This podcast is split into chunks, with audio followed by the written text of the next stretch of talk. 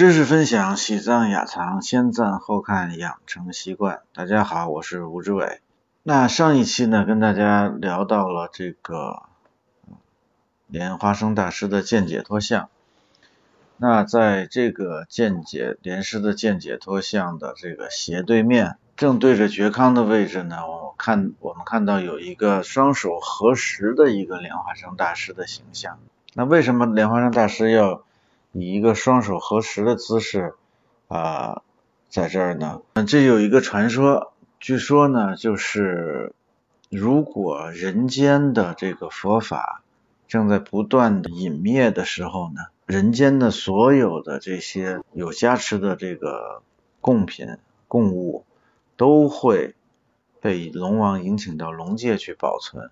所以呢。莲花生大师在这儿祈请这个觉悟仁波切不要去龙界呢，也是祈请这个呃佛法长久住世、利益众生的意思。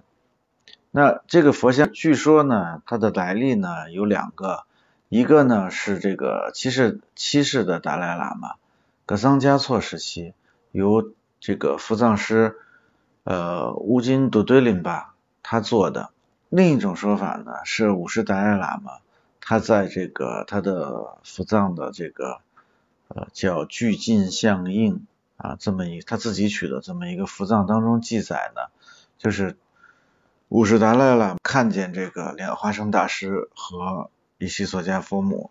当时呢伊西索迦佛母跟他预言说呢，在这个五族恶世啊会一年比一年的这个不好，众生的福德呢也是逐渐的在下降。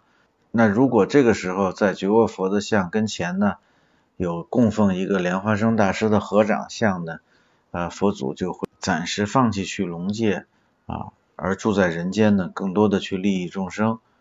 这样子呢，于是呢，按照伊西索迦佛母的受记呢，五十代喇嘛啊，塑造了这么一个